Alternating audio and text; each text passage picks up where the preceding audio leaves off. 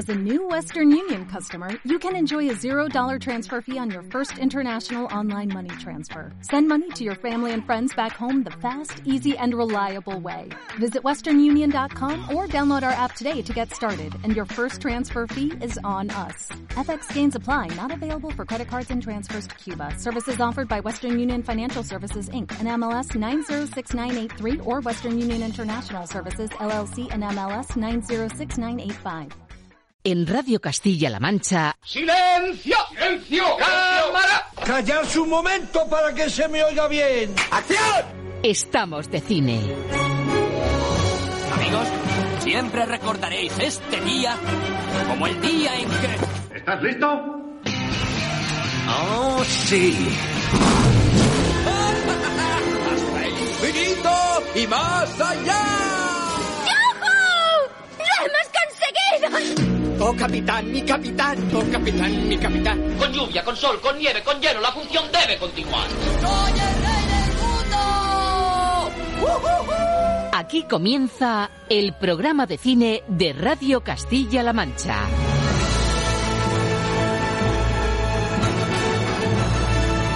Presenta Roberto Lancha.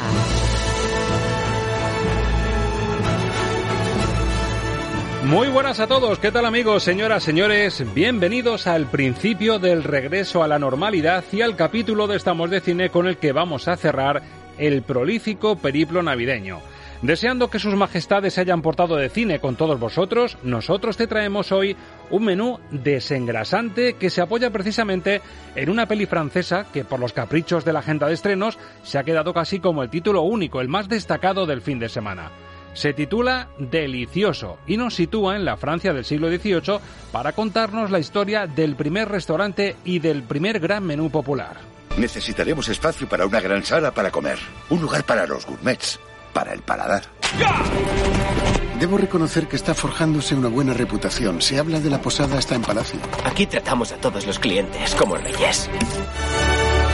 Una fusión, la de cine y gastronomía, de la que sabe mucho nuestro crítico de cabecera, Alberto Lucchini, a la postre, si recuerdas, Premio Nacional de Gastronomía, y que nos va a ayudar a descubrir las virtudes y defectos de la película de Eric Bernard. Pero antes de filtrar y de criticar, nos reservamos una sorpresa para nuestros avezados críticos, para Lucchini y también para Raquel Hernández ya que los Reyes les han traído un regalo muy especial que queremos abrir con ellos en antena a vuelta de esta portada.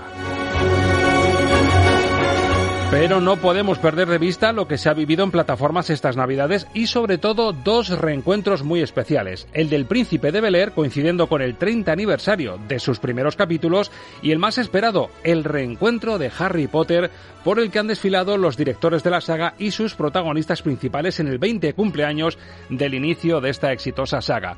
Una excusa perfecta para calibrar la calidad de ese especial de HBO Max y para disfrutar de las poderosas bandas sonoras que han rodeado al universo Potter en sus 20 años de vida en pantalla. Ángel Luque nos trae hoy menú especial con las composiciones de grandes como el mismísimo John Williams, Alexander Desplat o Patrick Doyle. Música grande para un niño mago hoy en Estamos de Cine. Damas y caballeros, niños y niñas queridos todos, en este día de balance navideño, con el eco y el dulce sabor de los regalos recientes y el deseo de volver serenos a la calma de los días corrientes, te damos la bienvenida al segundo capítulo de este 2022 del programa de cine de Radio Castilla-La Mancha. Aquí y ahora comienza...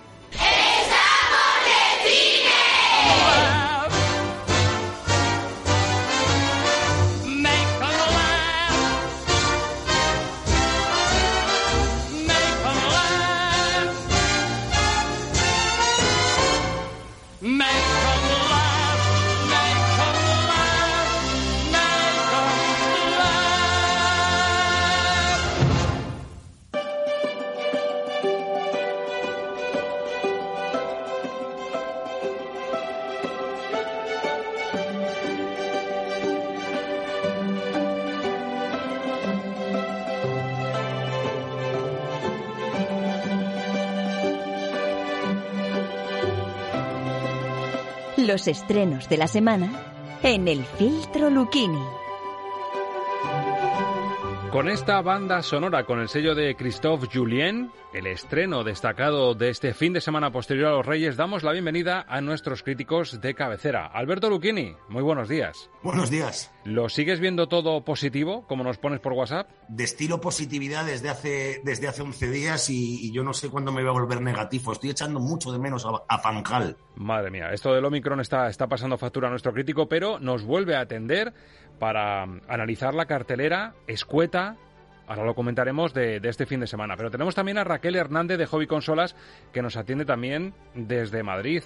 Raquel, buenos días. Buenos días, un placer hablar con vosotros de cine. Pues sí, oye, que tengo regalitos para vosotros, que tengo sorpresa, no pactada, pero os había pedido un regalo a vosotros y, y si me permitís lo voy a desenvolver, lo voy a abrir y os comento de qué va la cosa. ¡Qué ilusión! Venga. Alberto, es un regalo muy especial. Esto a ser la radio, a ser ondas y al flotar en el aire, aquí la magia es posible. Es decir, el espacio-tiempo, como en tantas películas de actualidad, está en el aire y podemos jugar con ello. Así que por aquí tengo el regalo de Alberto Lucchini. Que si me han hecho caso sus majestades... Alberto, el regalo que te pedí fue asistir a la premier de la película de la historia del cine que tú prefirieses, con el elenco en esa premier y con el director presentes. Así que yo creo que es un regalo bastante jugoso y falta que rellenen los huecos. Creo que es muy, muy evidente. 1900, año 1952, John Ford, John Wayne, Maureen O'Hara, Barry Fitzgerald, Victor McLaglen. El hombre. Eh, evidentemente, el hombre tranquilo. Es la que te había puesto, ¿eh? Es la que te había pusto. El hombre tranquilo, madre mía, menuda gozada sería disfrutar de ese regalo de Reyes, ¿eh? Bueno, y, y tomar una pinta con John Ford y John Wayne y, y con, y con O'Hara sería el, el, sueño de mi vida. ¿Me aceptas el regalo entonces? He acertado, ¿no? En la carta. Te lo, te lo compro absolutamente. Es el, el, uno de los mejores regalos de mi vida. Madre mía, sería precioso desde luego poder verlo y poder ver a Alberto Lucchini por un agujerito también disfrutando de esa premier. Raquel, tengo regalo también para ti. Oye, oye, oye, qué bien. ¿Lo abro? abre, abre. Vamos a ver, Raquel Hernández, Hobby Consolas. A ver qué pone por aquí. Pues mira, también me han hecho caso. Entrevista al director de la historia del cine que tú prefirieses. Una entrevista larga, distendida, cara a cara, mano a mano. Y yo había puesto aquí, bueno, primero dime tú a quién sería y te pongo yo las dos opciones que había dado los Reyes a ver si alguna te, te seduce. Pues a los dos que están vivos y que más me flipan y que además han sacado trabajos este año, pues a Spielberg por wow. supuesto, sí. a Steven Spielberg, que seguro que lo tenías ahí, ¿a sí, que sí? era uno de ellos, efectivamente. y el otro, venga, a ver si lo has adivinado. y el otro no está vivo, que por eso es un poco el regalo jugoso, y sabiendo que te gusta el género también, había apuntado a Stanley Kubrick. Hombre, ¿cómo lo sabes? Que además he estado recientemente... Eso, tienes información privilegiada, porque sabes que he estado en la exposición, ¿a que sí? Exacto. Entonces, el poder, el poder entrevistar cara a cara a Stanley Kubrick, pero de los que están vivos aparte de Spielberg, ¿quién te gustaría entrevistar? A Ridley Scott. Me alucina ese director, me encanta la energía que tiene a pesar de la edad y las ganas con las que coge todos los, los proyectos y, me flipa también la capacidad que tiene de ser actual, de, de trasladar las, las, historias que cuenta, ya ves que la última del medievo, de trasladarla a, a, la sensibilidad actual, a problemas que tenemos ahora y de los que estamos hablando ahora. O sea que y esa entrevista, esa entrevista, ese cara a cara, nos daría pie a conocer también su menú, el batido que se toma para seguir en forma a su edad, para hacer los peliculones que está haciendo, ¿eh? Eso, eso, y que rule, que yo que también quiero un poco. La, la, pinta, la pinta de cerveza buena de la que toma John Ford con Lucchini y el menú que se toma Ridley Scott para mantenerse tan en forma. Así que nuestros regalitos de Reyes. Yo les pedí poder tener en un programa de cine a dos críticos de altura y poder hablar de la cartelera con ellos y también me han respondido bien. Así que voy a disfrutar de vosotros ya que sois mi regalo de Reyes, compañeros. Ay, Melchor, bueno, que no te merecemos. Intentaremos estar a la altura. Bueno, pues tenemos la peli de la semana, porque ahora, os, ahora nos contará Alberto Lucchini también un poco la calidad de Delicioso, una peli francesa en la que por caprichos de esta agenda extraña de las Navidades, Alberto, estábamos hablando estos días del roscón, del remanente que tenemos, del saldo que nos queda de roscón, y un poco ha pasado lo mismo con la cartelera. Es decir, ha venido tanto durante las fechas potentes de las Navidades que resulta que hemos llegado a Reyes y a, al miércoles anticipado de estrenos con una sola peli en salas comerciales poderosa y digamos atractiva, que es deliciosa, una peli francesa que conjuga dos cosas que a ti te encantan, que son gastronomía y cine. Sí, la, la verdad es que eh, creo que esta película estaba pensada para mí directamente y de hecho la, fui a ver con, con, muchísimas ganas antes, antes de Navidades en un pase especial donde estuvo el, además el director que vino a presentarla a España Y, es una, una, película muy simpática, más interesante desde, desde el punto de vista gastronómico que desde el punto de vista cinematográfico, sin ser desdeñable desde el punto de vista cinematográfico. Y si quieres, ahora lo, lo comentamos. Perfecto, pues la dirige Eric Bernard, que es el realizador al que se refiere Alberto Lucchini, y nos coloca en la Francia de 1789 con un gran cocinero antes de la Revolución Francesa, que bueno, digamos que en la corte no acaban de aceptar su apuesta culinaria y resulta que cuando se va de allí, cuando se aleja un poco de la corte y de sus jefes estirados, es cuando descubre realmente el talento que tiene para hacer un menú, el primer menú, dicen de la historia, para el pueblo en un restaurante. Delicioso. Mantequilla, mantequilla. Hay que cocinar bien sobresalir por el sabor. Si tiene un momento, el duque querría hacer los comentarios. Manserón, los platos estaban perfectos. ¿Y qué nombre reciben estas empanaditas? Deliciosos. Las trufas y las patatas son buenas para los cerdos. ¡Nos ha tomado por gorrinos! Discúlpese. ¡Manserón! ¿Es verdad que era cocinero? No puedes encerrarte aquí cuando hay tantas cosas que vivir. Me llamo Luis. Quería ser su aprendiza. Eres vieja para hacerte aprendiza. He perdido el gusto por la cocina. Enséñeme.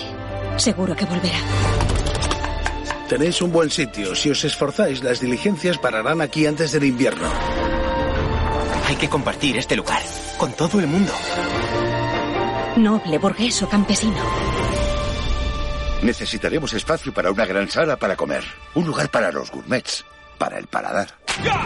Y ahí está la clave, el paladar de todo el mundo. Un menú para todo el mundo con los secretos de la alta cocina del protagonista de, la película. Desde luego, con el reparto de estrellas Michelin tan reciente en el tiempo, Alberto, que es una película bastante oportuna, ¿eh? Es una película muy oportuna, entre otras cosas, porque la gastronomía es, está de moda. De hecho, mm, voy a hacer un inciso y es que la película más vista ahora mismo en, en, una plataforma que es Filming es Hierve, que es una película sobre un servicio en un restaurante rodada en plano secuencia y la recomiendo a todo el mundo. Eh, está funcionando el cine gastronómico cada vez más. Por cierto, tenemos que hacer un inciso, lo siento, no puedo evitarlo.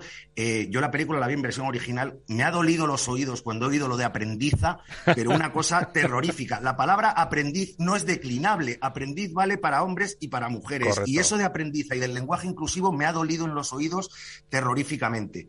Eh, bueno, dicho, dicho esto, vamos a, vamos a hablar de la película, porque la película eh, está medio basada en hechos reales, medio no. Es decir, se supone que cuenta la historia del primer restaurante de la historia unos pocos meses antes de la Revolución Francesa. Pero en realidad lo que hace es contar la historia de varios de los primeros restaurantes que estaban todos en París y llevárselo a un restaurante en medio del campo, que es el que monta el cocinero protagonista cuando el duque para el que trabaja le expulsa por haberle servido esas bolitas llamadas deliciosos de, de, trufa y patata que debían estar riquísimas, pero según los petimetres y los nobles, pues eso era comida de cerdos, con lo cual el cocinero sale y se va a montar su negocio. Y poco a poco, ayudado por su hijo, que es un seguidor de Rousseau, y por una extraña mujer, esa aprendiza que aparece en la película, pues eh, decide que una venta de carretera que servía solo para darle de comer a los cocheros y a los viajeros se puede convertir en una especie de, de restaurante de alta gastronomía para todos los públicos. Entonces deciden pues montar mesas individuales, montar manteles, hacer un menú de gustación que se escribe en un en una hoja que se le entrega a los clientes y, poco a poco va tomando forma lo que es un restaurante tal cual lo conocemos eh, en la actualidad. Eh, bueno, es una película que yo recomiendo vivamente que la gente que la vaya a ver vaya bien comidos, porque si no se pasa muchísima hambre, porque vas viendo cómo se preparan los platos, bueno, esos, platos con mantequilla untuosos franceses que, que, satisfacen al paladar y es una película mm, altamente nutritiva. Yo creo que entra dentro del género de lo que sería una especie de, de feel good movie, ¿no? Porque se trata de una película para que la gente se sienta bien, disfrute, exaltación de la amistad y luego pues que tiene, tiene algún pequeño fallo, como por ejemplo la composición del personaje del, duque, que es el malo, que es excesivamente quizá petimetre y excesivamente caricaturesco. Pero en conjunto es una película amable, simpática, sencilla, sin mayores pretensiones y, y sobre todo un maravilloso canto a, a la gastronomía. Y que ha tenido la suerte, Alberto, de colarse en un momento muy propicio porque el último fin de semana de vacaciones y justo el miércoles previo, previo a Reyes, el miércoles de Reyes prácticamente, es un auténtico regalo en cartelera que una película francesa como esta se convierta casi en la única novedad. Que es cierto que habrá gente que no ha visto todavía Spider-Man No Way Home, que tiene pendiente de ver Canta 2 o Matrix, pero amigos, que se le ha presentado una, una ocasión, ha sido un aclarado, no sé si previsto o no previsto, un aclarado magnífico para una peli francesa como esta costumbrista. Sí, yo creo que aquí la distribuidora ha estado muy lista, en lugar de meterse en, en batallas absurdas con películas que, que podían haberla machacado, han ido buscando esa fecha donde tuviera su huequecito y, además yo creo que es una época perfecta porque venimos de, de, las navidades donde quien más quien menos se ha dado su, su pequeño atracón y bueno pues es como ver el, el tema de, de, la gastronomía y de cómo se prepara un menú de altura pero desde la perspectiva de los, de los profesionales y yo creo que es un acierto tremendo eh, estrenarla en esta fecha y bueno pues hombre no va a hacer las cifras de un gran blockbuster pero sí que va a tener su, su pequeño nicho de público. Bueno pues es el análisis de un premio nacional de gastronomía que sabe un poquito de esto y encima crítico de cine. Ponderando todo esto, mezclando todo esto en la coctelera, Alberto, los hallazgos gastronómicos que tiene la aportación gastronómica y la cinematográfica sobre cinco estrellas, para que los oyentes se hagan una idea, ¿qué le pones? Pues un 3. Un 3 para Delicioso, que es el estreno comercial de la semana, pero no es el único. Hay una película alemana que es cierto, no va a ser fácil encontrarse en salas comerciales, es un poquito más de circuito independiente, se llama El espía honesto y nos coloca a un científico ambicioso, pero desde el lado profesional y casi pedagógico, Franz Walter, que se acaba metiendo a espía para la República Democrática Alemana. ¿Te casas conmigo? No tengo anillo, pero... Un anillo pintado es mejor que uno de verdad. Lo que pasa es que lo han elegido para quedarse con mi cátedra. Gracias. Enhorabuena. Primero se unirá a la Agencia de Inteligencia Exterior. Yo juro que serviré al Ministerio de Seguridad del Estado. La llave de la caja fuerte. Quiero saber por qué Langfeld está en Alemania Occidental. La mesa. Hay que correrla. Así hemos estado, pero no. A Luisa Langfeld le han diagnosticado un cáncer bajo nuestras órdenes. ¿Qué te pasa? ¿Estás bien? Pues no, no está bien Franz Walter, este científico que tenía desde luego otras pretensiones, acaba metiéndose en un fregado que no tenía en mente, ni mucho menos si es lo que acaba haciendo asfixiante esta película. A mí esto, Raquel, que me consta que has visto El espía honesto, que es la peli de la que estamos hablando, esta peli alemana, se me parece un poquito a la vida de los otros, a The American, si me apuras. ¿Tiene, tiene que ver con esto? ¿No te ha sorprendido la peli? Pues mira, me ha sorprendido en el tono. Tiene mucho que ver, por supuesto, es una peli de espías, pero es verdad que hemos visto muchas pelis de espías distintas y, y, esta, bueno, pues creo que tiene el sello autoral de esta guionista y directora, Francisca Stunkel, que lo que hace es buscar el lado más humano y buscar la parte, digamos, como más natural. De hecho, ha intentado rodar en todo momento en, en escenarios reales, pues esas oficinas kafkianas que, como bien sabes, eran pues eh, estos aparatos de, de, espionaje de la RDA que eran, eh, pues eso, ¿no? El, el, sistema contra el individuo, ¿no? Uh -huh. Entonces, eh, creo que le daba, pues eso, una dimensión humana muy, muy particular, también gracias a la interpretación del protagonista, Lars Eldinger, no sé si lo habéis visto en El profesor de Persa, sí, por ejemplo. Sí, maravilloso. Y mm, es, es un actor que, bueno, que literalmente se desnuda frente a la cámara, además esta mujer busca todo el rato primeros planos, busca mucho su mirada, y vas viendo cómo es un hombre que tiene esa ambición personal de llegar a ser profesor y catedrático y digamos que vende su alma al diablo sin tener mucha idea del coste.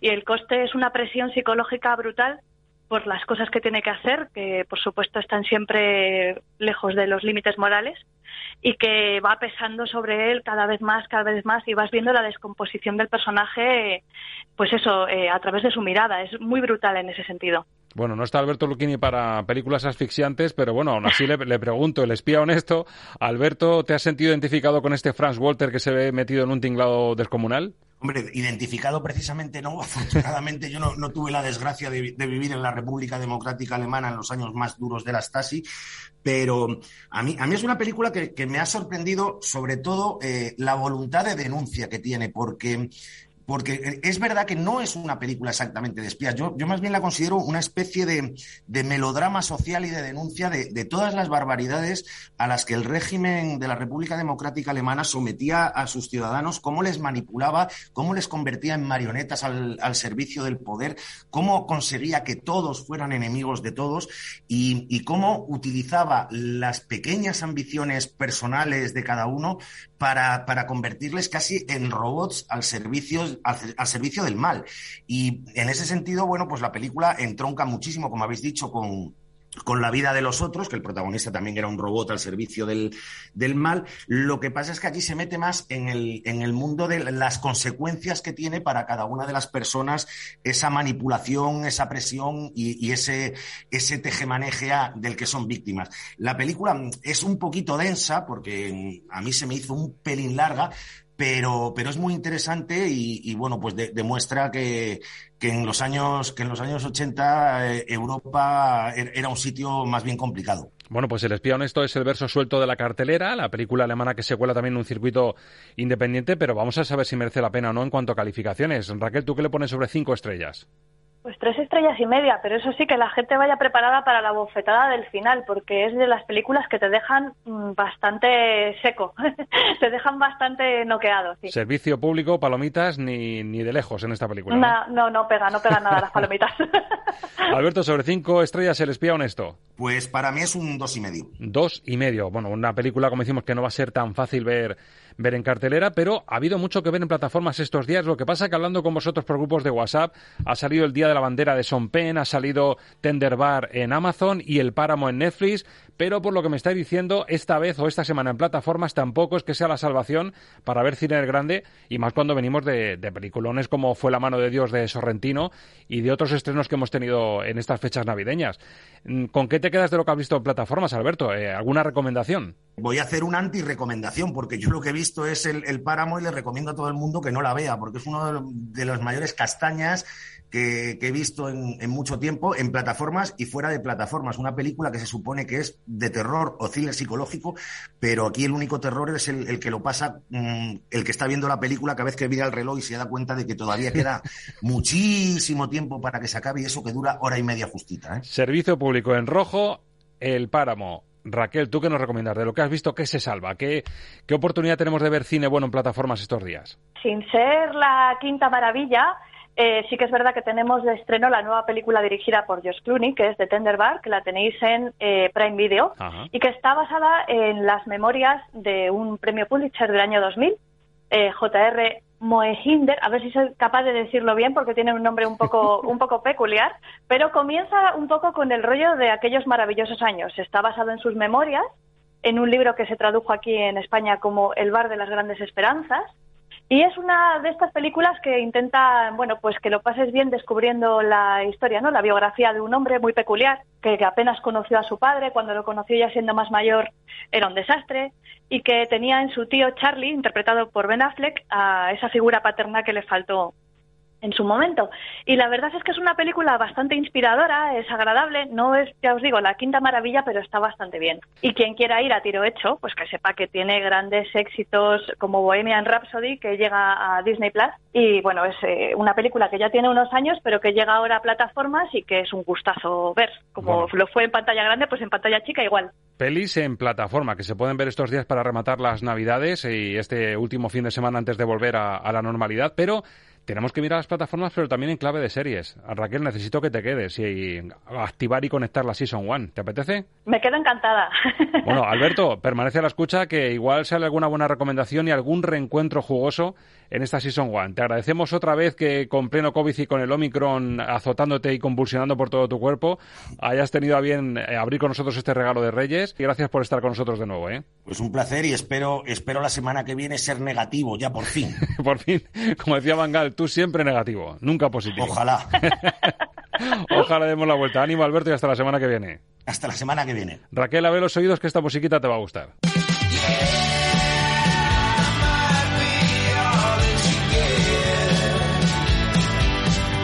Season 1. Series de cine. Con Raquel Hernández.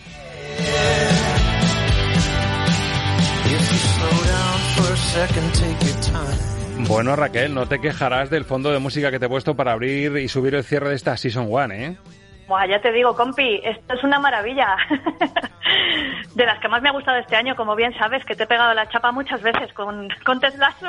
Y yo te tengo que agradecer. ahí para que la vieras. Te tengo que agradecer el buen rollo que transmite esta serie, que además es casi terapia. Tú ya nos avanzaste. Ver un capítulo de Ted Lasso es casi terapia positiva para, para inyectarte una dosis de, buen rollismo, que es lo que tiene esta serie. Maravillosa esta comedia, que imagino, porque el otro día estuvimos ponderando, eligiendo cuáles eran las mejores pelis que nos quedábamos de 2021, pero no tocamos las series. Así que ya que activamos hoy la Season 1, te pregunto con qué te quedas de 2021. Te dejo elegir dos. Yo imagino que en comedia esté el lazo casi seguro, no, no por, por conducirte un poco a, y traerte un poco al fondo de lo que hemos traído, pero sí es cierto que es una de las comedias que te gustó más. Imagino que la otra tiene que ver con un drama del que hablamos hace poquito en esta misma sección, ¿verdad? Ahí la has dado. Pues mira, estuve el otro día haciendo, a mí me encanta hacer los deberes a final de año, ¿vale? Y hacerme un listadito de lo que he ido viendo y he visto 85 series de completas, o sea, temporadas completas. Luego, aparte, episodios sueltos. Pero series completas he visto 85, así que cuando me pides, claro, tío, cuando me pides dos títulos me vuelvo loca, porque he visto muchas cosas que me han gustado mucho, ¿vale? Pero efectivamente, apuntas muy bien. Mi serie favorita de este año ha sido, sin lugar a dudas, eh, la tercera temporada de Succession, que ya mm. tuvimos ocasión de comentarla bien, bien. Y mm, sí que es cierto que, sobre todo los últimos cuatro episodios, me parece que son un looping perfecto que nos lleva ahí, además, a un momento en el que, bueno, pues eso, el clásico cliffhanger de final de temporada que nos deja a las puertas de una cuarta que, que, evidentemente lo va a cambiar absolutamente todo. Mi favorita, Succession sin lugar a dudas. Perfecto, yo también lo comparto y en comedia, efectivamente, si se trata de, enganchar con el buen rollo de Ted Lasso, yo creo que ha sido también de nuevo una serie que, está dando mucho calar y de hecho ya están preparando nueva temporada, además poniendo mucho dinero en el asador, ¿eh? Mucha carne en el asador. Sí, sí, sí, sí, sí, pero cuidado con Apple TV Plus porque es una plataforma que es verdad que no tiene todavía mucha penetración aquí en España, porque sí que es verdad que pues la gente está más pendiente de los estrenos de Netflix, de Prime Video, de HBO Max, ahora que también ha incluido en su catálogo nuevas cosas. Pero ojo con Apple TV Plus porque se ha marcado también un par de estrenos de lo más interesantes, además de Tesla la segunda temporada. Ha estrenado también la segunda temporada de Mythic Quest, que es también una, una comedia muy divertida, que está basada en los entresijos de una organización que se dedica a crear videojuegos. Y, y tiene unos personajes también que son demenciales, es muy divertida. Me quedo con Fundación, que no sé si has tenido ocasión de echarle un ojo. Todavía no. Eh, es una serie tremenda, ¿eh? porque de por sí, eh, a ver, el reto de adaptar, eh, iba a decir una novela, pero como bien sabes es una saga de novelas, de la profundidad y el calado de Fundación, pues no, no es cualquier cosa.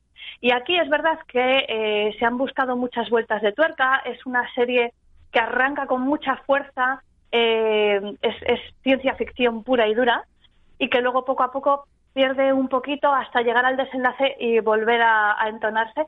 Pero me ha parecido una superproducción increíble. Es también de mis favoritas de este año y está también en Apple TV Plus. Bueno, pues nos apuntamos las selecciones de Raquel Hernández, que sabe un poquito 85 series en un año, con lo cual yo creo que es un filtro perfectamente, perfectamente aceptable y recomendable para nosotros. Pero te quería hablar también de dos reencuentros que han sido estrellas estas Navidades. Con el sello de HBO Max Hace poquitas semanas, pues, eh, se activaba el reencuentro del príncipe de Bel Air, cumpliéndose el 30 aniversario de su primer episodio. Yo me quedé noqueado con lo atrevido que fue Will Smith y, por supuesto, HBO Max al, intentar ese reencuentro en el que no todo fueron risas, como en Friends, por ejemplo, un encuentro bastante tenso con la que fue su primera tía, su madre adoptiva, Janet Haber, que dejó un momentazo como este. Pero me quitaste todo eso.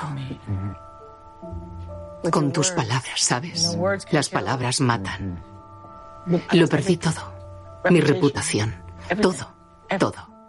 Y entiendo que pudiera seguir adelante, pero aquellas palabras, llamar difícil a una mujer negra en Hollywood es el beso de la muerte. Es el beso de la muerte. Y ya es duro ser negra de piel oscura en este negocio. En primer lugar, gracias por compartir todo eso conmigo. de verdad que No lo sabía. Cuando miro hacia atrás ahora, es obvio que estabas pasando por unos momentos difíciles y... Creí que me odiabas. Madre mía, momentazo, ¿eh? Will Smith eh, pasando un mal ratejo, pero escucha, que lo hemos podido ver todos. Es decir, es una redención eh, en abierto, nunca mejor dicho, pidiendo disculpas porque seguramente comentarios o críticas de él a la forma que tenía de actuar Janet Haber, que, que fue su primera tía en las primeras entregas, pues fue lo que la retiró casi de su carrera y, de, y del príncipe de Bel Air. Pues me parece de verdad brutalísimo, porque mira, lo estaba escuchando otra vez con los, con los pelos de punta. Mm. Efectivamente, yo creo que Will Smith, pues con el paso de los años, es un hombre que ha madurado. En su momento le llegó el éxito siendo muy joven. Él mismo lo reconoce. No sé si una de las anécdotas más divertidas, por desdramatizar un poco, es que al comienzo de los episodios se aprendían los diálogos de todos los Sí, personajes. sí, se le, se le ve parafraseando todos. Efectivamente, Sí. claro, ellos se volvían locos porque es como, ¿por qué haces eso? Parece que me estás apuntando. No hagas eso, es horrible. Se aprendía O sea todo, que- sí. Claro, pues estamos hablando de un muchacho tremendamente inmaduro, no, no por su condición, sino simplemente por la edad que tenía. Le llegó un exitazo tremendo siendo muy joven. Era una persona, además, tremendamente magnética que se llevaba a todo el mundo de calle. Ya has visto los ensayos, cuando se trabajaba con, con ese público maravilloso que estaba a la vez que ellos estaban interpretando y hacían pues esto de tocar instrumentos al principio y los viernes especiales y en fin un montón de cosas que es que él es una persona con muchísima energía que siempre la ha transmitido muy bien. Ahora es un hombre que es capaz de mirar hacia atrás y darse cuenta que se ha equivocado y reconocerlo públicamente. Me parece de una valentía increíble vamos o sea. Este cara a cara fue una maravilla, fue un episodio dramático dentro de lo que era la fiesta de la celebración, aparte del recuerdo del tío Phil, pero fue uno de los momentos más emotivos, como lo ha sido también, y además fue una reserva de HBO Max para el primero de enero, el reencuentro de Harry Potter, en este caso por el 20 aniversario de la primera peli, en el que desfilaron desde Chris Columbus los primeros directores, el primer elenco, las primeras pruebas, y este es uno de los momentos bonitos en los que miran hacia atrás para ver el rodaje de esa primera parte.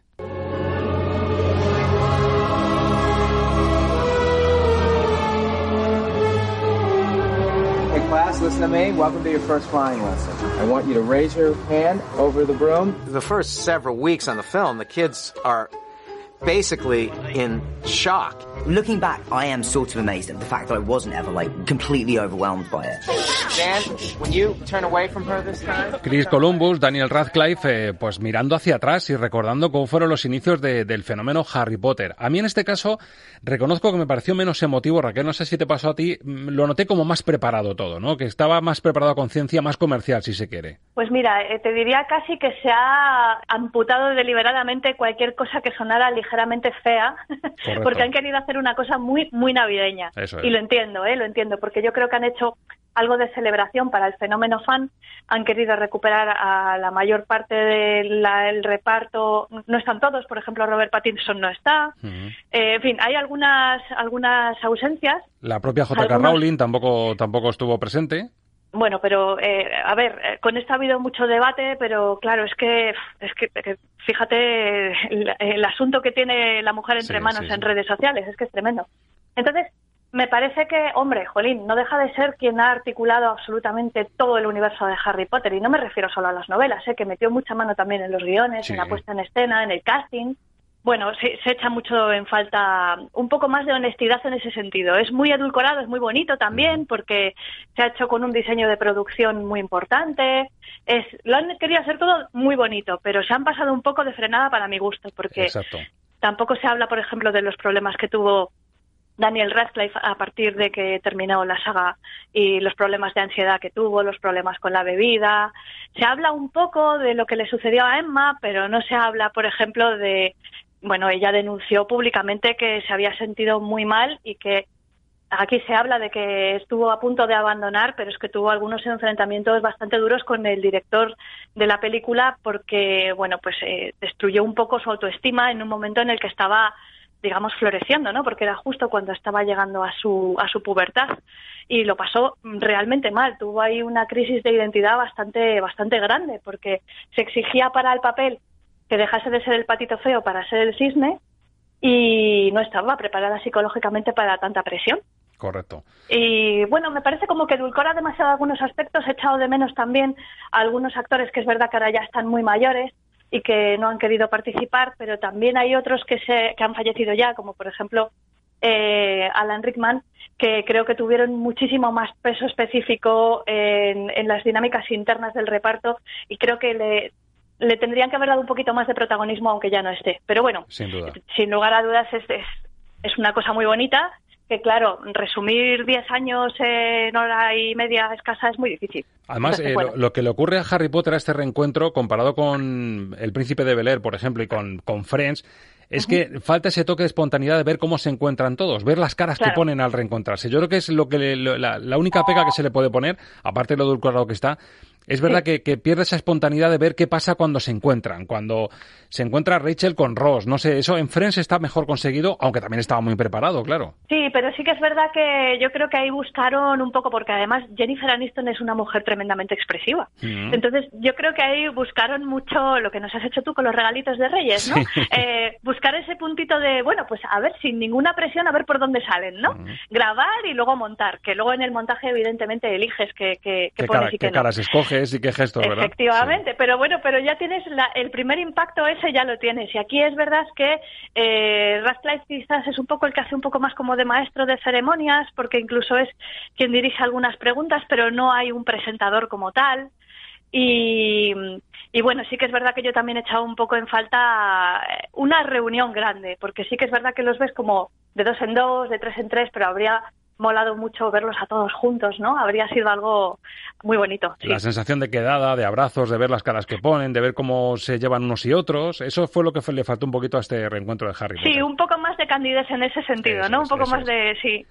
Pero nos falta la música. Raquel, así que te invito, ya que hemos, nos ha abierto la puerta este reencuentro de Harry Potter al universo musical del Niño Mago, pues te invito a escuchar las delicias que van a sonar, porque, ojo, la de compositores buenos que han eh, nutrido de, con su música y con su talento a todas las historias de Harry Potter. Así que no pierdas sintonía, que lo que nos trae Ángel lo que hoy te va a encantar y además es muy ad hoc. Pues nada, nada, aquí me quedo muy pendiente de, de lo que suene. Por cierto, también impacto importante, claro, pasar de Hermione, ya nos lo avanzó Luquini alguna vez a Hermione. Al escuchar la versión original dicen, madre mía, ¿cómo decimos aquí? Hermione. ya, ya. Hermione. Aquí, claro, aquí lo hemos castellanizado a tope, ya sabes. Sí, sí, un, un nombre complejillo, ¿eh? Sí, sí, menos mal que por lo menos no le ponemos a la H una J como una casa. Y Exacto. Hermione, que es lo que nos falta ya. Hermione. Bueno, pues yo de mi Hermione de Estamos de Cine me despido con, con otro gracias por, por darnos este regalo de Navidad también de Reyes. Así que a escuchar buena música, Raquel, y nos encontramos la semana que viene. Por supuesto, aquí me tendrás. Un abrazo grande. Albus, ¿cree que se encontrará salvo dejándolo con esta gente? Los he observado todo el día. Son los peores muggles que se pueda imaginar. Un desastre. La única familia que le queda. Este chico será famoso. No habrá ningún niño en nuestro mundo que no conozca su nombre. Exacto. Y es mejor que crezca al margen de todo eso. Bueno, pues vamos a ponerle nombre a ese niño. Ángel Luque, ¿te lo sabes?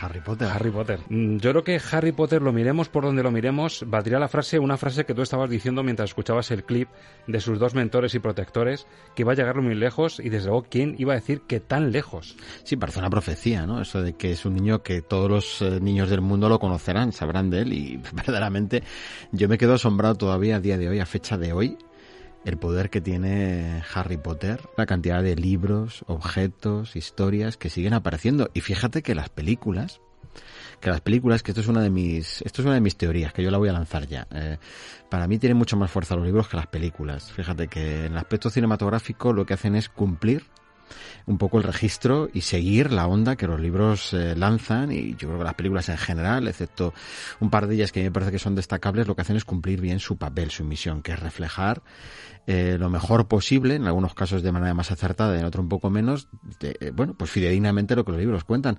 Pero es que los libros siguen teniendo yo creo que un poder magnético en torno a ellos y en torno a todo ese mundo que a día de hoy sigue, sigue funcionando perfectamente. Una historia detrás literaria impresionante, una persona que estaba en el paro con depresión y casi como terapia le encargaron escribir una historia que diera rienda suelta a su imaginación si le llegan a decir a J.K. Rowling no solo va a ser un éxito mundial tu libro, sino que van a ser películas de un éxito tremendo y que hasta John Williams va a componer la música de tu historia. Ya sería una locura, vamos.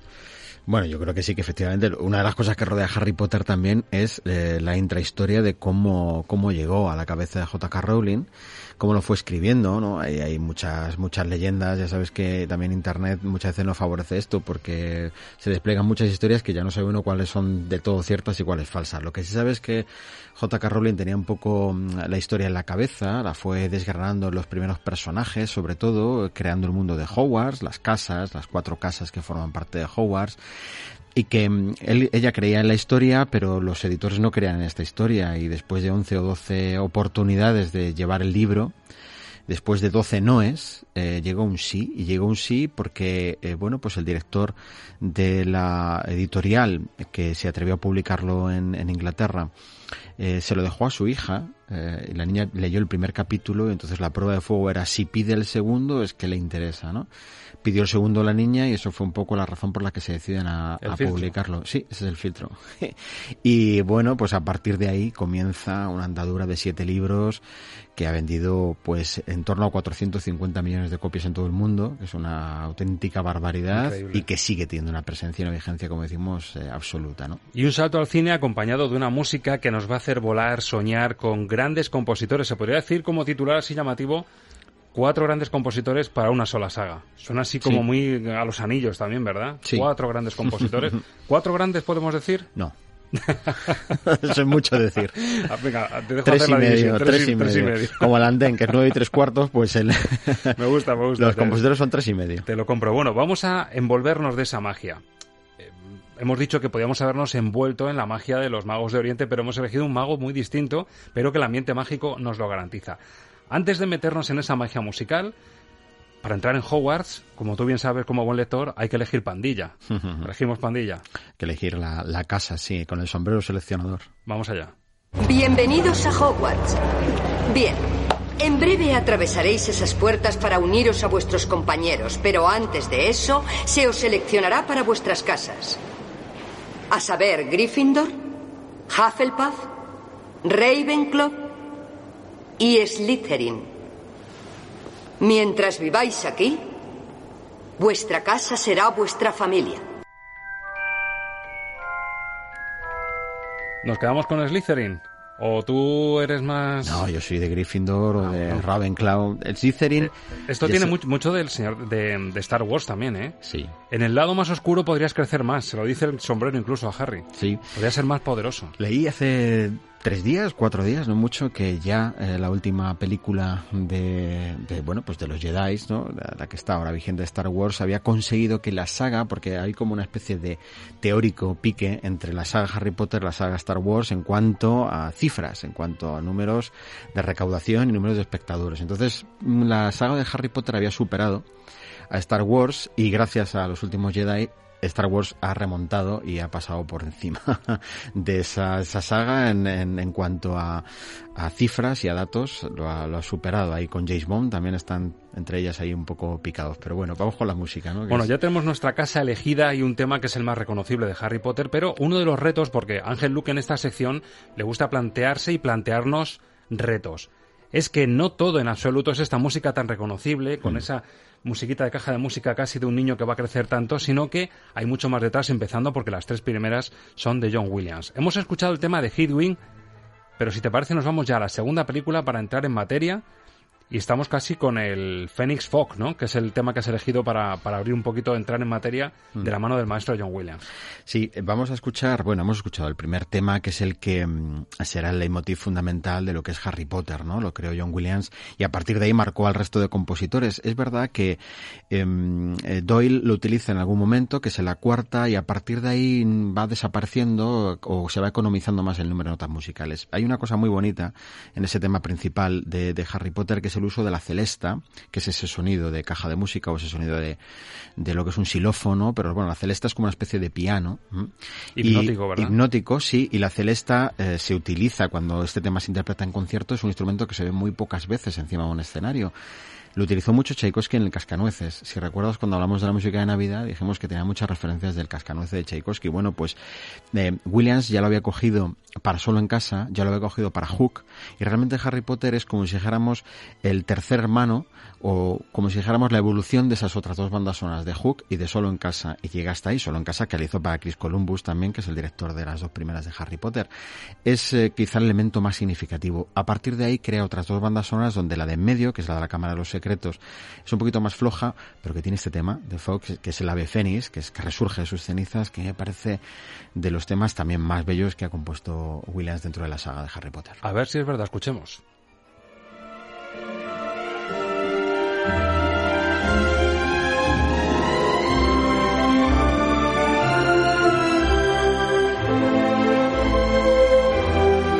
Lo que ves es lo que oyes. Música para soñar cine con Ángel Luque.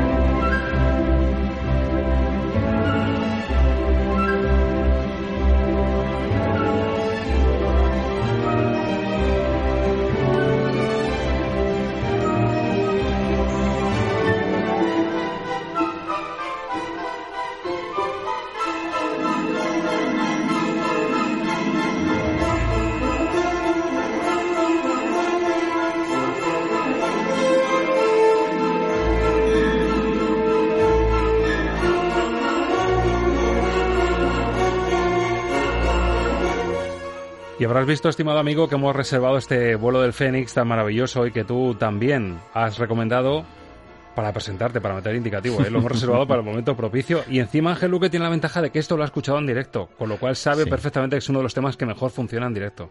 Es una maravilla. Esto escuchado en directo le da una fuerza a la, a la orquestación. Realmente es donde John Williams demuestra eh, bueno, pues que es un maestro de la música indudable. Fíjate que decía yo que esta de la Cámara de los Secretos, de las bandas sonoras que él, eh, que él ha compuesto, las tres primeras, esa trilogía, pues realmente es la más floja, pero sin embargo añadió temas de los que él crea, como hablábamos ya cuando las bandas sonoras de Star Wars, que él crea con muy pocas notas musicales da personalidad. No, este es el vuelo elegante del Fénix que va hacia ese eh, basilisco que, está en esa cámara de los secretos y aparece en los momentos que Harry le, le necesita, ¿no? Acude a él y aparece en un vuelo elegante, ¿no? A- como, como elemento salvador. Es que una de las referencias de Harry Potter es sin duda alguna el valor de eh, el, el amor, ¿no? Y de lo que aportan todos los que nos aman y, no- y nos cuidan. Es uno de esos elementos. Está representado por diferentes figuras. Esta es una película que tiene muchas referencias simbólicas que a mí me parecen muy, muy curiosas. Al margen, como he dicho antes, del valor cinematográfico de cada una de ellas, que yo creo que, como insisto, cumplen un poco su, expediente. Mm, Realmente eh, el valor de la historia, el valor de, la película viene por todo lo simbólico, esos dementores que representan la depresión, la figura de los bogars, por ejemplo, que a mí me gustan mucho, que representan el miedo, ¿no? O sea, es la simbología del miedo y cómo para afrontar el miedo hay que ridiculizarlo y superarlo. Son elementos casi psicológicos, ¿no? Que Tiene me- mucha psicología y también la música, Sí. ¿verdad? John Williams supo captar esa división de Sí. matices psicológicos que Sí, enseguida fue perfilando un poco los grandes temas de los grandes personajes, dándoles una entidad eh, propia. Fíjate que Lord Voldemort no aparece en las primeras películas. Bueno, en la primera sí aparece eh, al final, en la segunda aparece de una manera, eh, bueno, pues donde conocemos a Tom Riddle, que es de donde él viene. En fin, va apareciendo de una manera muy, muy, muy sinuosa. Ya es en las últimas cuando aparece de una manera más contundente, pero sin embargo ya mm, Williams va sugiriéndole, va sugiriendo lo que es Harry Potter, va sugiriendo el personaje de Ron y Hermione. Todos estos personajes van teniendo su música, ¿no? Y eso es muy interesante. Te iba a haber dicho antes que mm, los lectores de Harry Potter tenéis la ventaja de que para vosotros la peli es un refuerzo. Mm. O es una forma de, bueno, decir, a, a ver cómo un director o este elenco de actores y actrices, de productores, han sido capaces de trasladar a la pantalla la historia que yo tenía en la cabeza. Los que no hemos leído las novelas, es cierto que estamos un poquito más perdidos, sobre todo cuando la historia se empieza a complicar y a oscurecer. Yo reconozco que la primera, la de Chris Columbus, con esa llegada a Hogwarts, me parece uno de los grandes momentos de Harry, me parece un momento mágico. La Mm. llegada al castillo es una maravilla. La segunda tampoco me entró mal y reconozco que la, la tercera, con el cambio de director, con Alfonso Cuarón, me dejó sorprendidísimo. Me pareció una gran película, El prisionero de Azkaban. A mí me parece que es la mejor de todas. Mira, no, lo habíamos hablado, pero coincidimos, ¿no? Con Gary Oldman maravilloso. Maravilloso, sí. Pues un Gary Oldman magnífico. A mí me parece la mejor mm, porque a partir de ahí, bueno, la, la, siguiente, la cuarta, también es una película que yo creo que está bastante meritoria y a partir de ahí comienza un poco eh, la polémica en cuanto a la invención o la, el añadido al guion de ciertos aspectos eh, más del toque adolescente, más de la frivolidad en algunos, en algunos puntos que se hacían porque, claro, eh, la evolución de la película, ves la primera y ves el primer libro y es totalmente infantil. De ahí vamos evolucionando hacia una cosa más de adolescentes. los chicos crecen. Claro, e incluso a literatura casi en algún momento es de adultos, ¿no? Incluso por el tamaño de los libros. El quinto libro son 800 y pico páginas, es decir, que eso no lo veo yo muy infantil. Pero es verdad que, que, todos esos elementos, bueno, pues Yates, que es el último director que hace las cuatro últimas películas, realmente fue muy criticado, muy criticado por esto, pero se quedó como el gran dueño, entre comillas, de la película, porque es el director que más películas ha dirigido y además ahora la última, la de los animales fantásticos, también la ha hecho, la ha hecho él. Yo creo que El prisionero de Azkaban es, es sin duda la mejor eh, de, de todas, igual que de las bandas sonoras es una de las mejores, no está ahí en el grupo de una de las mejores, yo creo como película quizá esa junto con la sexta, bueno, eh, ahí, ahí estaría, pero creo que Cuarón hizo un magnífico trabajo como casi todo lo que suele tocar. Y lo maravilloso es que, siendo para mí la mejor película, la que mejor recuerdo me dejó en la sala, resulta que escuchando los temas que nos propone Ángel Luque, el tema que ha elegido para el prisionero de Azkaban, Una ventana al pasado, ha sido también de mis preferidos y el por qué en las ondas.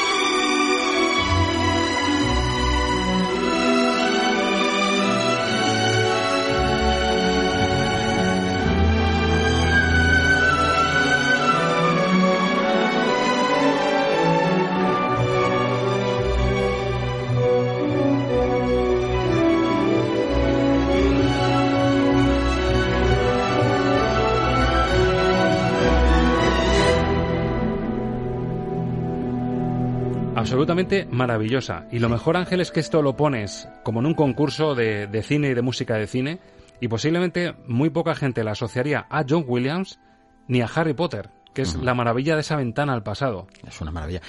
Esto demuestra una cosa, es que claro, estamos hablando de ocho bandas sonoras diferentes, eh, con cuatro autores como tú has indicado, y por lo tanto son muchísimas horas de música cinematográfica. Y lo que estamos intentando hacer es descubrir debajo de toda esa cantidad de música las grandes joyas que esconden estas bandas sonoras. Para mí este es el tema más maravilloso de, de, de las tres que hizo, hizo John Williams. Me parece sorprendente a mí esa delicadeza, ese sonido de la flauta, eh, esa forma de orquestar, esa, esa forma de representar la belleza con una serenidad tan inmensa, tan grande. Fíjate que John Williams, cuando hizo la anterior, La Cámara de los Secretos, que también puede ser una de las razones de la que sea la más floja de las tres que él hizo, él estaba eh, metido en cuatro proyectos a la vez, uno de los Star Wars la estaba haciendo en aquellos tiempos, estaba haciendo Memoria de una Geisa, y entonces eh, a un orquestador que él conocía le pidió que le ayudara sobre todo con sus indicaciones a dirigir la orquesta y a, y a darle forma. Y entonces, bueno, estuvo en el proyecto pero no al 100%, ¿no? Es de las pocas veces donde aparece junto con John Williams el nombre de otro, de otro autor, de las pocas veces, hablando solo de, de Harry Potter y la Cámara de los Secretos. Aquí se desquitó. Yo creo que dijo, bueno, o sea, yo me voy a despedir porque dijo que este era su último trabajo para Harry Potter, pero lo voy a hacer por la puerta grande y nos dejó esta maravilla. Pues hizo una joya maravillosa. Sí. Llega el cambio de tercio, llega el segundo compositor para esta saga de Harry Potter. Harry sigue creciendo, aumentan también los problemas, las dificultades de los retos que se le plantean. Llega la película Harry Potter y el Cáliz de Fuego, entra a escena Patrick Doyle y Ángel ha elegido Harry en invierno.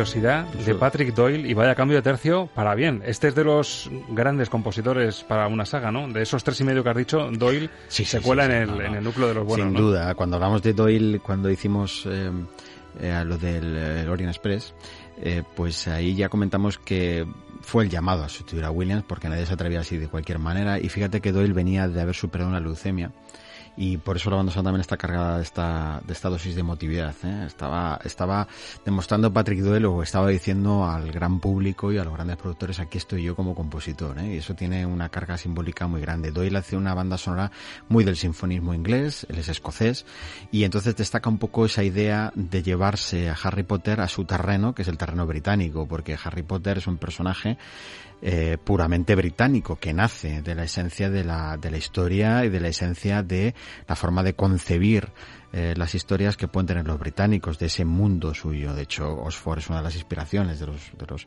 Oxford y Oporto, fíjate, porque eh, J.K. Vivió en Oporto cuando estaba escribiendo toda esta historia. Está la famosa librería Lelo, que inspiró algunas de las imágenes de la, de la película. Bueno, eh, pues eh, Doyle coge esta banda sonora, le da este aire británico y queda una auténtica maravilla. Para mí, de todas las bandas sonoras, sinceramente es la que tiene mayor, mayor nivel musical, la de, la de Harry Potter y, el Cáliz de Fuego. Me parece que es una banda sonora completísima, donde hizo un esfuerzo Patrick Doyle musical tremendo, porque si las de John Williams son de notable alto siempre, llegando al sobresaliente, para mí esta banda sonora aporta algo totalmente diferencial al resto de bandas sonoras. Es única y fue la única que hizo Patrick Doyle para la saga. ¿no? Y le viene muy bien a la trama porque, como decimos, aumenta la complejidad, aumenta el tono dramático de la historia que rodea a Harry Potter, afronta nuevos retos y esta música refleja la grandeza de lo que empieza a sentir Harry Potter y que se nos empieza a hacer mayor.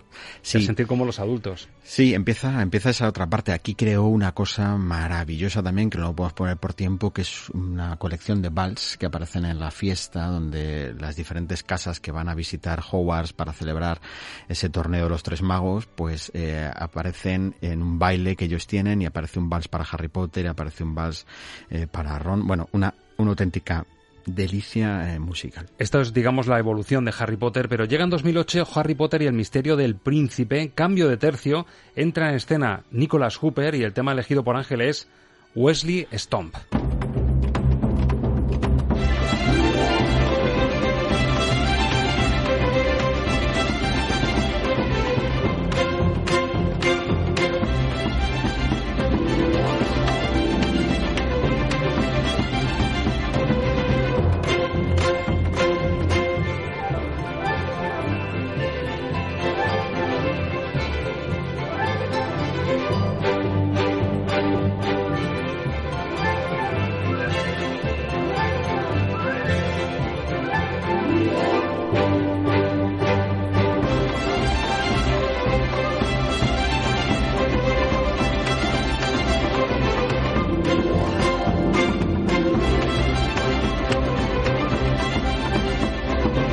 Muy vivo con esos punch que dice Ángel Luque que le gustan de vez en cuando, esos pinchacitos para, para que haya vida en, en, la música que nos envuelve. Nicholas Hooper, compositor, dirección de David Yates en este Harry Potter y el misterio del príncipe. ¿Qué nos dices de Nicholas Cooper y de su aportación? Pues este es el medio. De los tres y medio, este es el medio. el medio que estaba ahí. Bueno, la aportación de Nicholas Cooper hizo, bueno, este sobre todo era muy amigo de Yates. Este había trabajado para la BBC muchos años y en cine ha hecho cosas muy secundarias, no tiene, un, no tiene un perfil de gran compositor de cine. Hooper aparece ahí por ser amigo de Yates. Como digo antes, Yates alimentó un poco la polémica de los grandes seguidores de Harry Potter sobre los añadidos que él hizo, incluso invenciones o eh, eliminaciones de cosas que en los libros eran importantes. Y Hooper mm, realmente quedó mm, con dos bandas sonoras que quedaron de muy bajo, de muy bajo fondo. Esta banda sonora a mí me gusta. Hemos, hemos cogido de las dos que tienen, La Orden del Fénix, que es la quinta película, esta es la sexta película, pues eh, hemos cogido de esta banda sonora este tema porque me parece que tiene ese toque de originalidad porque toca un poquitín la música tradicional, es un inicio, un inicio con esos ritmos de percusión tipo bodrán, es decir, tipo como, como hacen los irlandeses, sigue en esa, en esa misma línea, de nuevo es un compositor británico.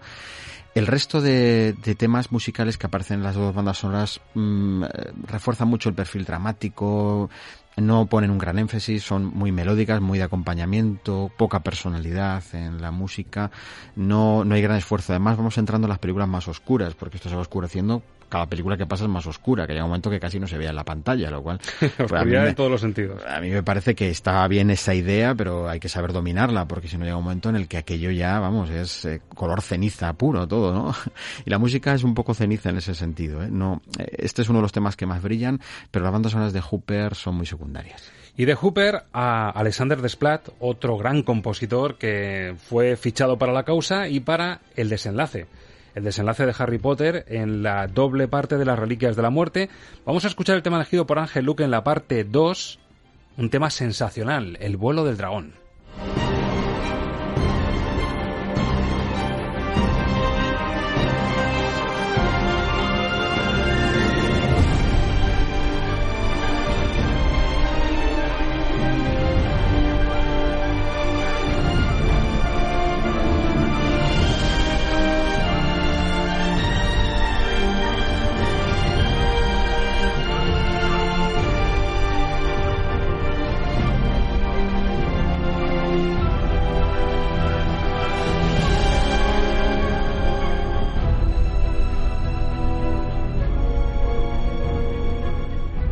Con el veredicto, Ángel. Eh, ¿Qué opinas de la aportación de Alexander Desplat, un compositor conocido, bien fichado para el desenlace de Harry Potter? Yo creo que es mucho mejor que Hooper, desde luego, eh, que curiosamente Yates quería que Hooper hiciera ya todas las que quedaban, pero fue el mismo el que dijo que puso, este, yo no sé si esto es una excusa de estas que uno ya sabe qué decir, pero dijo que necesitaba más tiempo para su familia, entonces dejó de hacer el proyecto. Yo creo que el una- mismo excusa- se dio cuenta que no lo estaba haciendo muy, muy bien del todo, ¿no?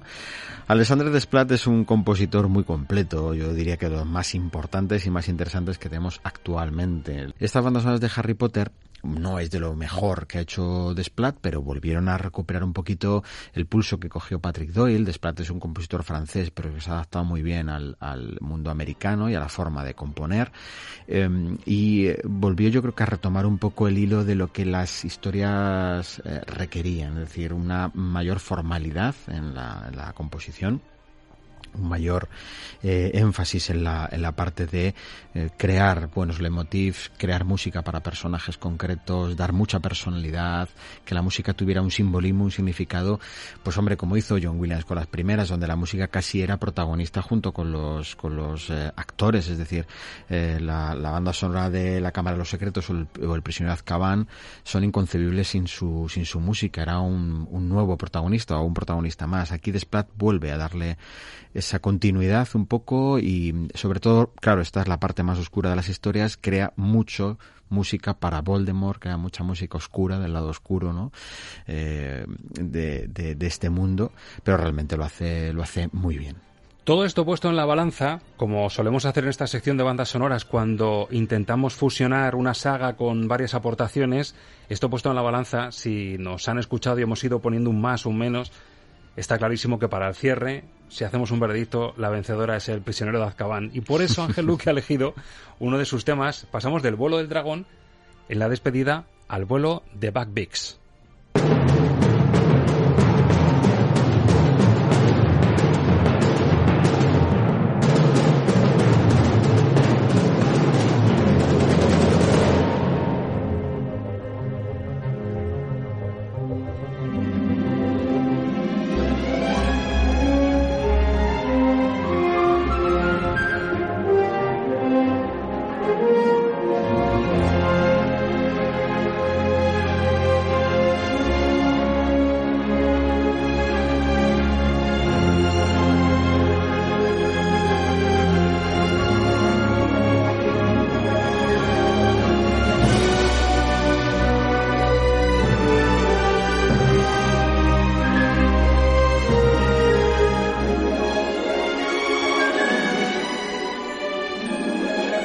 Pues en efecto, sonido y ecos de un desenlace, esa percusión impresionante con la que empieza el tema. ¿Por qué lo has elegido para poner el, broche de oro a este especial Harry Potter? Porque son de esos momentos en los que la historia deja mm, volar al personaje, nunca mejor dicho, porque esto es la música también de, ese otro vuelo, con Buckbeak, que es uno de esos personajes, mejor dicho, animales fantásticos que aparecen en la, en la historia de Harry Potter. Me parece que es uno de esos eh, temas donde se expresa mejor eh, John Williams, donde nos hace volar donde John Williams cuando nos lleva al aire lo hace siempre de una manera increíble. Te iba a decir, eso es el compositor que mejor nos hace volar. Sí. Es, viene de muy atrás. Ya viene de muy atrás, sí. Y entonces aquí es un nuevo ET volando, pero ahora es un Harry Potter que está encima de un animal fantástico, ¿no? Pero hay unas tomas aéreas preciosas del castillo y, y, y te hace soñar con la música. Fíjate que la Celesta da ese ambiente mágico, da ese ambiente intimista, da ese ambiente de juego, de Aquí nos da el ambiente de hacia dónde nos lleva la fantasía al mundo de la imaginación. Entonces podemos ver